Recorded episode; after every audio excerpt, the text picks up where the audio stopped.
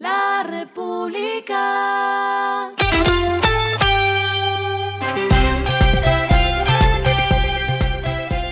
Al final de la jornada, esto es lo que debes saber sobre el comportamiento de los negocios, las finanzas y la economía. Las movidas de hoy fueron. Hoy se anunció la fusión de Emgesa, Codensa, Enel Power, Colombia y sus filiales en Panamá, Guatemala y Costa Rica en una sociedad única denominada Enel Colombia. Se reveló que destinará a 2024 más de 7 billones de pesos en su operación concentrada en los temas de electrificación, descarbonización y digitalización. O Boticario, la marca brasileña con 45 años en el mercado y más de 4.000 tiendas en todo el mundo, tiene planeado abrir cuatro nuevos puntos en el país ubicados en Medellín, Cali, Cartagena y Barranquilla. El BBVA informó que otorgó un crédito sostenible por 300 mil millones de pesos a Telefónica Movistar.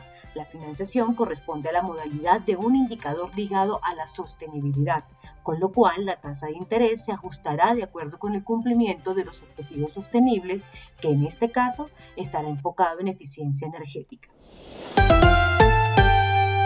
Lo que está pasando con su dinero. Los bancos nacionales con los mayores indicadores de cartera vencida a diciembre de 2021 fueron el Banco W con 8,80%, Banca Mía con 6,20% y Mi Banco con 5,80%. En cuanto a los bancos extranjeros, hablamos de Pichincha con 4,7%, Itaú con 4,3% y Banco Falabella con 4%.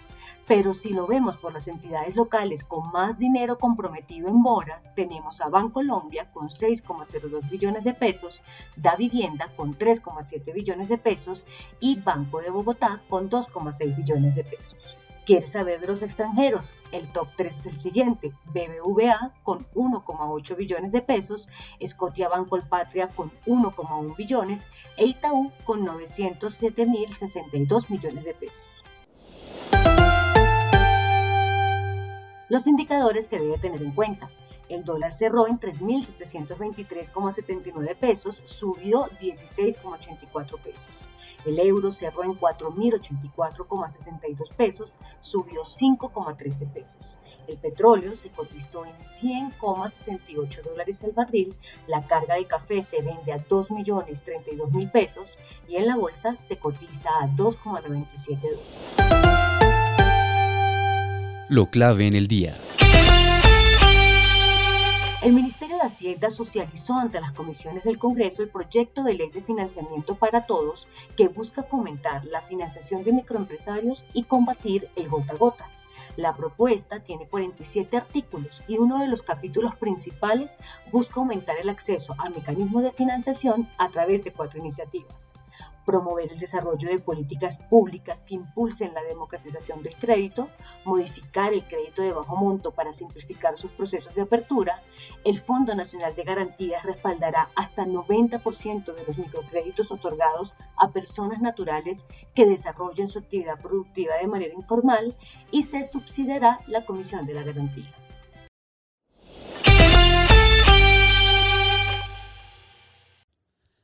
A esta hora en el mundo.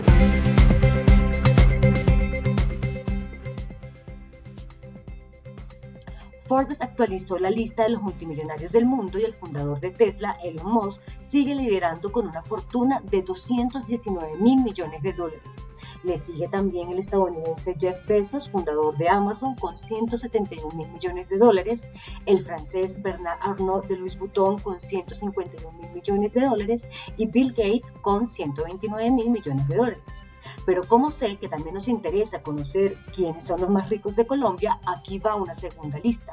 La lidera Luis Carlos Sarmiento con 9.900 millones de dólares de fortuna, ocupando el puesto 201 a nivel global.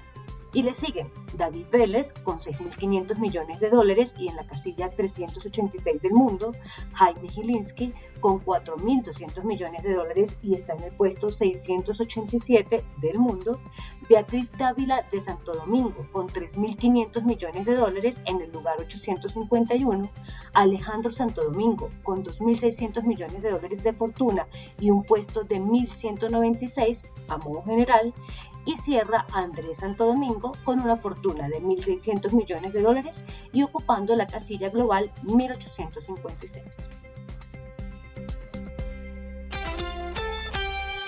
Y el respiro económico tiene que ver con este dato. La República. Aprovecha esta Semana Santa y viaje a Bariloche, Argentina, conocida como la capital nacional del chocolate. En ese lugar se realizará la fiesta del chocolate entre el 14 y 15 de abril, donde podrá entrar a una casa hecha 100% en cacao y se ofrecerá el paseo del chocolate. La República. Y finalizamos con el editorial de mañana. Vuelve y juega el SOS por el calentamiento. Si no se logran reducciones de contaminación, limitar el calentamiento a 1.5 grados Celsius será imposible, según el informe de Naciones Unidas sobre gases de efecto invernadero. Esto fue Regresando a casa con Vanessa Pérez.